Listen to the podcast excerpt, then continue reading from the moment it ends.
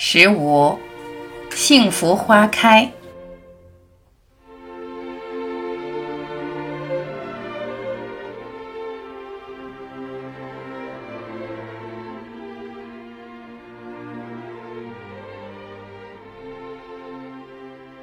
千金易得，知音难求。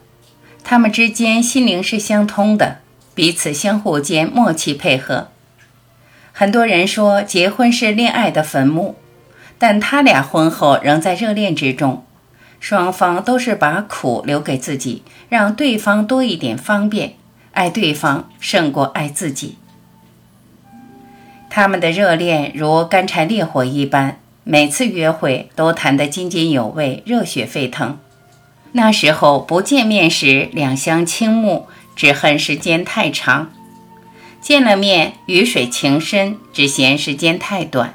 贴心的话说不完，恋人之间难分难舍，如漆似胶，如糖似蜜，情意缠绵。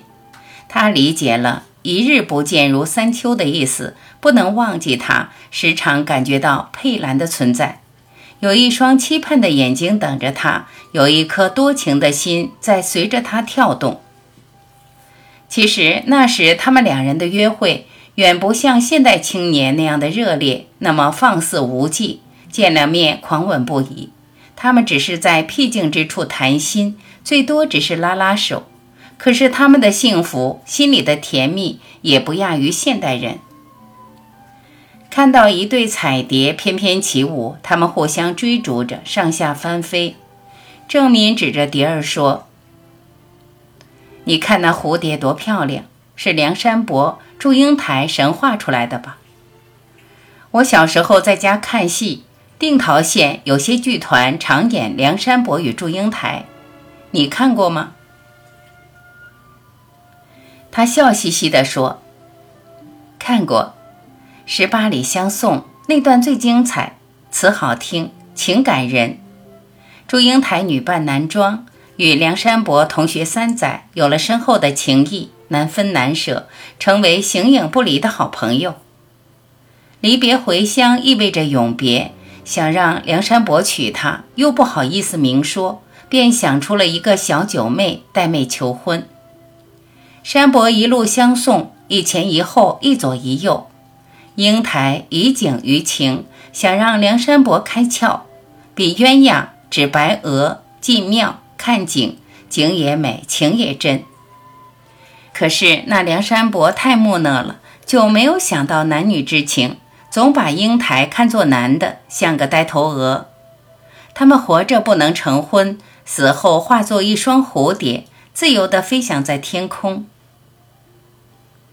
郑民脸红红地说：“兰，要是在农村，咱们孩子都生了好几个了。你提出五年不嫁，我说三年不婚，时间都超过了。”我们也应该成婚了，经济条件差点不要紧，我们结婚以后再创造。你是不是嫌我穷呢？他笑盈盈地摇摇手，紧接着说：“不对，我要是嫌你穷，今天就不会坐在这里了。别看在台湾我孤身一人，模样不算好，追我的人多着呢，其中不少公子哥和官少爷，要住房有住房，要钱有钱。”我这个人就是看不起那些官少爷，那些人不学无术，只会寻花问柳，情不专一。我看得起你，主要是你老实忠厚，甘心奉献，志向远大。我又何尝不想有个家呀？可是也得等到毕业，找着工作。其实我这个人安贫守拙，出身小康，能屈能伸，战乱中受苦。只身闯台湾，尝够了人间冷暖，品味了生活的酸甜苦辣。我几乎看破红尘，遁入空门。是你汇钱买的小棉袄，温暖了我的心；是你那神童的光环，像是太阳的光辉，照亮了我的心；是你充满阳光的语言，打动了我的心。结婚时，我也没有什么奢望，有一世可以容身。有一床可以安睡，就很可以了。郑明告诉他：“将来沿着这条成才之路继续前进，要当专家教授，积存些钱财，出国移民，去大陆探亲，享受天伦之乐。佩兰很是同意，与他的想法不谋而合，赞成他继续学习。看到郑民饱经风霜，举止不凡，谈吐高雅，高瞻远瞩，志向远大，出类拔萃，并表示自己情愿为他做出牺牲。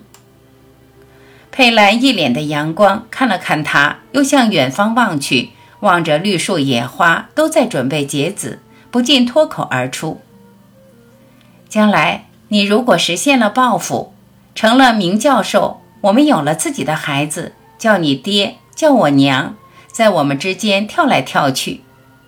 我们看着孩子一点一点的长大，进幼儿园、上小学、读大学，个个成才，不断给咱们报告成绩，使人惊喜。那将是多么好啊！郑明感叹地说：“是啊，前半生我们都生活流离，漂泊不定，有家难归。”后半生也该享些天伦之乐了。理想是美好的，要实现理想就得从脚下做起。不努力哪来的名教授？不结婚哪来的孩子？我们结婚吧。佩兰喜得合不拢嘴，不住地称妙，终于答应了他的要求。两人开怀大笑，尽欢而散。随着约会的增多，他对佩兰的为人了解得更深。他生活节俭，朴实无华，出身书香世家，做人处事不骄不傲，彬彬有礼。只身在外自谋生计，艰苦奋斗，不求助于人，却乐于助人。言行气质都算佼佼者，内心品质更美，本质的善良，天性的温厚，胸襟的开阔，卓越的个性。奠定了家庭幸福的基础。一九五四年八月，佩兰毕业了，到国防医院中心诊所工作，那是台湾最好的医院。当他俩准备结婚时，佩兰的好友善意的劝他：“女人前途的好坏全靠丈夫，会干工作的不如会结婚的。”老同学劝他三思而行。有的朋友甚至说，军人待遇太低，那是吃不饱、饿不死的日子，难道还要永无止境的受苦吗？但是佩兰却情真意切、坚定不移地爱着郑民，尽管他家徒四壁、一穷二白，上无片瓦，下无立足之地，但佩兰依然和他结为伴侣。佩兰对他的这份笃爱之情，使他牢记在心。决心一生相伴。他俩的婚礼是在新竹举行的，参加婚礼的亲朋好友共计二十多人。洞房是新竹的军人宿舍，那是他们的爱巢。虽然十分简陋，却有特色。院墙是竹篱笆，房屋墙壁也是竹篱笆，用泥巴和石灰涂抹。屋内干干净净，空空荡荡。除了一张木床和一个矮桌子、两把藤椅之外，还有几张破旧的木椅，没有别的家具，更没有嫁妆。门口贴有新婚对联，佩兰亲手剪成的几个双喜字，增添了不少喜庆气氛。客厅正中墙上挂了一个大镜框，那里有一幅举行婚礼时的主宾合影。他穿着一身中山装，米黄色。显得英武挺拔，风度潇洒。她身着婚纱礼服，留着齐耳短发，红褂白裙，光鲜亮丽，两眼笑眯眯的，更显得圣洁神奇，飘飘然如人间仙子，有出尘绝俗的世外之态。媒人张维新主持了结婚仪式，虽然简朴，却很欢快，主宾满意，温馨无比。他俩结婚时生活过得极其艰苦，可是夫爱妻贤，天作之合，情意绵绵，身心舒畅，欢欣鼓舞，陶然欲醉，这才是人生最甜蜜的。这种感情是超物质的，它能使一切变得美丽无比。他们夫妻亲密无间，情投意合，都有真诚的、高尚的、忘我的爱，从来没有争吵过，甚至没有红过一次脸，总是男爱女亲，相敬如宾。有人说，结婚是恋爱的坟墓，可是他俩婚后，恋爱能够保鲜，仍然处于热恋之中。他们都不会惹对方生气，都把苦留给自己。有一次，他俩出去办事，正遇大雨倾盆，郑明快速地跑去开车。院内有公家车库，计划开车接他，以为这样可以使他不被淋湿。没想到他打开车门时，却发现佩兰站在他背后。杨非常生气，严厉责备佩兰。他低垂着头说：“因为老师看到你照顾我。”总是默默地为我做事，心中不忍，太难受了。我不愿你为我吃苦，所以才跟来的。他们恩恩爱爱，比翼双飞，都在爱情的甜蜜液之中浸泡着，总是希望让对方多一些方便，这样他们之间还会有什么争吵呢？在子女眼中，他们的父母爱对方更甚于爱自己，而且他们的爱。能够在彼此心灵上有所成长，因为他们之间的连接是如此深刻而紧密。人生之乐在相知心，常言说“千金易得，知音难觅”。婚后，他们仍然是知心爱人，配合默契。他们的子女说，他们感觉到父母之间是不需要任何语言沟通的，因为他们可以互相感觉到对方的思维。关于他们数不完的成就，显而易见，非得两个人团结起来，才有办法达到如此美满，卓有成效。婚后第二年，他们的爱情之果大女儿一鸣来到人间，两人在教育子女上都倾注了不少心血。奶水不足，非得利用奶粉代替不可。可是那时奶粉价值不菲。两罐奶粉就用掉杨正民整月的薪水，于是佩兰想出又好又省的办法，就是利用脱脂奶粉。美国教会救济贫穷国家的物资冲泡较难，味道不好，同时也会造成腹泻，所以一般人都不愿意吃它，而是拿回家喂猪。可是佩兰用的巧妙。将脱脂奶粉和同样是救济品的牛油做适当比例调配混合来喂养孩子，结果把孩子喂得既健康又活泼。新竹的军人宿舍地处海滩，后边有宽阔的沟溪，风沙劲吹，住房的墙壁年久失修，腐朽成洞，破烂不堪。接近地面之处有很大的破洞。连鸡鸭都可以自由出入，风沙吹满房间，不适于孩子居住。为了一鸣就近上学，住上较好的宿舍，佩兰辞去了国防医院中心诊所的职务，就职于嵩山疗养院。当时以他的台大高级护理专业的资历，各大医院都优先聘用，可以挑选各种条件好的单位。但他为了方便照顾孩子，放弃了好的工作，选择嵩山疗养院。嵩山疗养院的南港宿舍风光旖旎，优雅不俗。它位于台北市郊，距松山火车站不远，是一个山间盆地，环境清幽，山清水秀，真像世外桃源。田园相间，空气清鲜，它像富人的别墅。日式房屋，篱笆院墙，绿蔓绕篱，黄花点缀。室内窗明几净，整齐条理，一尘不染。院内种植各种花木和四季菜，还有几棵香椿树，很有大陆的家乡风味。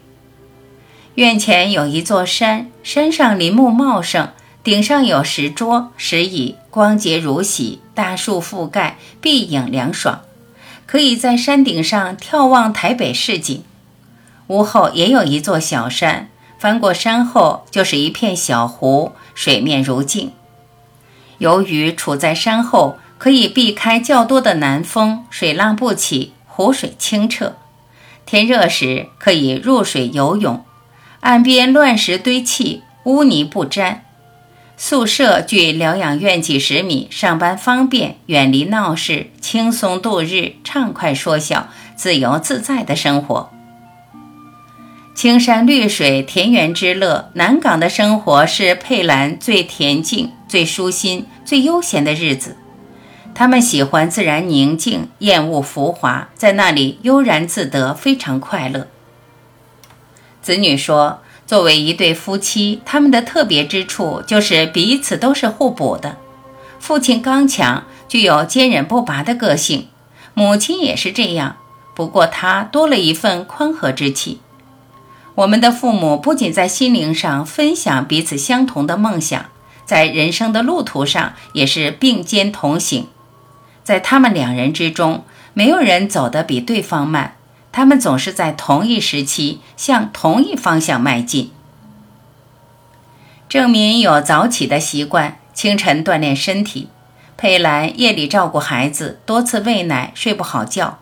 可是他坚持早起陪他晨练，形影相随，出双入对，从不贪眠。他们并肩而行，观赏露珠晶莹，或是走在田间地头，漫步林荫道中，呼吸新鲜空气。喜闻鸟语花香，有时跑步，有时跳绳，他俩都同时进行，一边运动一边说话，紧紧相随，气喘吁吁，话不间断。回忆童年流浪的饥寒，重温蜜一般的初恋，总结闯关的经验，编织育儿教子的方略，商讨协助好友解脱困难，谈论社会万象，说说自己的缺陷。自身如何修补，全家如何完善，他们就是这样彼此牵挂，难以分离，勇往直前，为甜蜜的家庭奉献一切。有一次，他们谈论几家夫妻离婚时，为了争夺财产，闹得不计前情，不顾儿女前程，大打出手，拳打口咬，刀棍相加，直到对簿公堂。不知他们以前的爱情何在？杨正民深有感触地说：“在今天的社会里，仍有对女性不公的现象。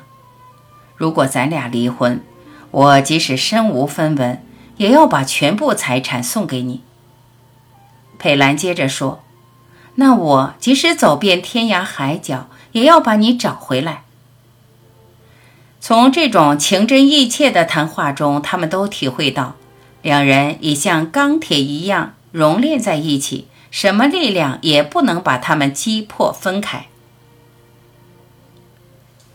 对于他们的美满婚姻，两个人都很满足。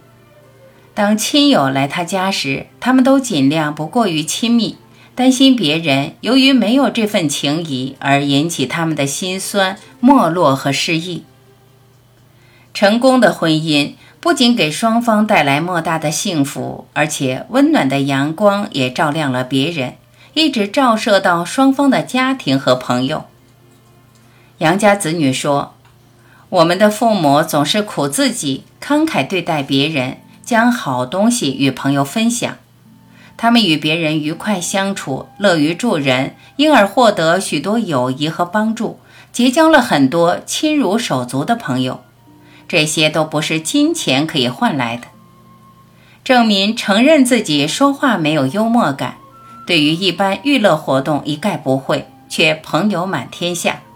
原因简单，他永远想着对方，想做对朋友有益的事，而谁会舍弃这样的良师益友呢？他们虽然生活艰苦，还尽量的帮助朋友。在他们结婚初期。家里养着一个可爱的小男孩，叫薛台龙。男孩子的妈妈还经常说：“你是佩兰生的，兰姨还在念书，无法养你，就把你交给我收养。”台龙信以为真，把杨家当成自己的家。他说：“在小学毕业以前，我从不怀疑自己是兰姨的儿子。不仅佩兰姨总是这么说。”而且连母亲也常常应着兰姨的话，一本正经地编出一套故事来。当时我想，或许这就是他们特别疼我的原因吧。他们对我如亲生儿子一般，每年寒暑假一定接我去住。不过令我困惑的是，为啥他俩结婚时竟是我牵的纱呢？台龙常在杨家复习功课，遇到困难或成绩不好时，杨正民循循善诱，尽力辅导。兰姨还教给他启蒙的第一首诗：“锄禾日当午。”这个小男孩是贾玉清的孩子，他是佩兰在济南的同学。在郑民夫妇结婚时，他曾充当花童。女儿一鸣自怜自叹地唱着：“爸爸不爱我，妈妈不爱我，他们只爱大哥哥。”台龙听了，竟还有丝得意。这样的家庭也不是一帆风顺的，甜蜜的生活接连遭遇大祸。常言道：“福祸相依，福中有祸，祸中有福。”一九五五年底，冬季寒冷，郑民得了重感冒，加上新竹狂风大作，飞沙走石，引发严重的气喘病。即使夜间也不能躺下，只能坐着睡觉，久治不愈，生活过得十分狼狈，长期忍受痛苦。尤其是寒冷的夜里，经常坐着与疾病斗争。坚持读书，佩兰体贴入微，在一旁细心照顾，总是不肯休息，日夜忙个不停。在这样情况下，他们依然没有忽视过身边的朋友。为了自己的幸福，也想使别人快乐，或者减少别人的痛苦。他们总是以最大的努力来照顾朋友。友情如水，纯净的一尘不染。杨家的友人不少。除小男孩台龙之外，又添进了崔建民一家五口，同吃同住两年多。他家男女老少十多口人，一同作息，共同生活。崔建民是郑民的密友，曾在空校共患难，援助新竹。崔太太屡犯气喘病，不适应那儿的风沙环境，不得不来台北看病。郑民深受气喘之苦。因为他的病也是在新竹得的，崔太太来台北看病，于是他们就把这位嫂子留下，热情对待，细心照顾。